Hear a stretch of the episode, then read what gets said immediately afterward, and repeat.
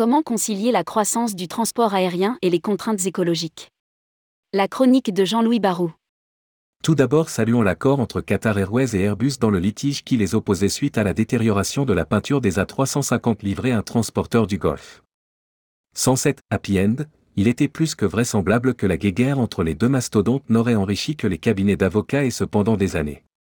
Rédigé par Jean-Louis Barou le mardi 7 février 2023.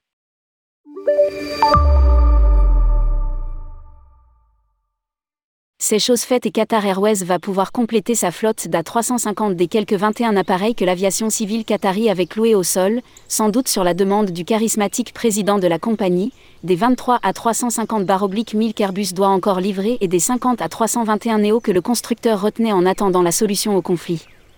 Au total, Qatar va se voir doté de 44 gros porteurs et de 50 moyens porteurs qui peuvent également assurer des longs courriers autant dire l'équivalent d'une flotte entière pour une compagnie de taille déjà importante. Cela arrive à point car le trafic aérien déjà bien reparti en 2022 va encore recevoir une poussée supplémentaire avec l'arrivée des marchés asiatiques dont on mesure mal encore l'impatience de leurs consommateurs pour retrouver la voie des airs. En dépit de la pression considérable des écologistes largement soutenus par les médias, on se demande d'ailleurs bien pourquoi, la demande de transport aérien ne fera que croître dans les prochaines années, même avec des tarifs sensiblement plus élevés que par le passé le trafic aérien va repartir à la hausse. Alors comment résoudre la quadrature du cercle?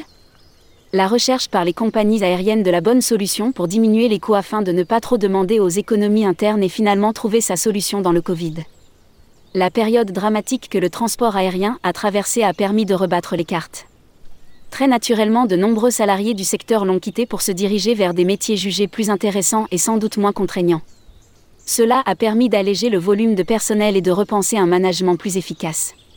De plus, la nécessité d'amener progressivement le transport aérien à l'abri des menaces permanentes portées par la vague écologique a permis d'inverser la courbe tarifaire jusqu'alors tirée vers le bas dans une folle course au volume. Deux facteurs fondamentaux ont ainsi changé la donne économique, moins de charges d'un côté et une meilleure recette unitaire de l'autre, le tout avec un nombre de passagers certes encore en baisse par rapport à 2019, mais suffisamment important pour garantir une sérieuse rentabilité, comme d'ailleurs cela se constate chez les méga transporteurs américains.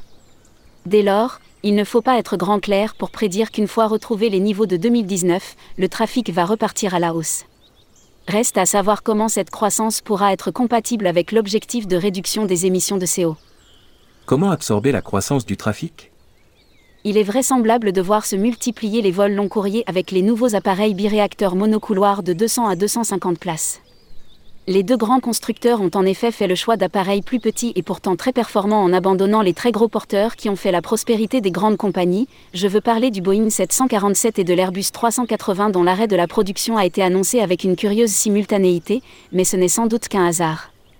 Seulement pour absorber le surcroît de demande qui ne va pas manquer de se déployer, il va sans doute manquer un avion de grande capacité, capable de faire un saut équivalent à celui que l'on a connu lorsque les appareils long courriers sont passés de 100 à 400 sièges. La croissance, même si elle n'atteint pas les taux de 5% que l'on a connus par le passé, va s'appliquer sur des volumes déjà considérables sur la base de 4 milliards de passagers que l'on connaissant en 2019, l'application d'une croissance deux fois inférieure, soit 2,5%, amène tout de même à 750 millions de passagers supplémentaires dès l'année 2030.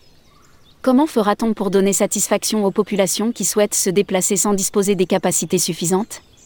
En l'absence de vraies révolutions dans les modes de propulsion que l'on ne peut raisonnablement pas envisager avant le milieu des années 2040, il paraît logique que Boeing aussi bien qu'Airbus réalise une version modernisée et écologique des deux géants qu'ils viennent de mettre au rebut. C'est ce que demande Tim Clark, le remarquable CEO d'Emirates et il ne s'est jamais trompé. Jean-Louis Barrault est l'ancien président d'APG, Air Promotion Group, et le créateur du CAF, Can Airlines Forum, devenu le World Air Forum. Grand spécialiste de l'aérien, il a signé aux éditions L'Archipel Compagnies aériennes, La faillite du modèle, un ouvrage que tous les professionnels du tourisme devraient avoir lu. Les droits d'auteur de l'ouvrage seront reversés à une association caritative. On peut l'acquérir à cette adresse www.éditionsarchipel.com.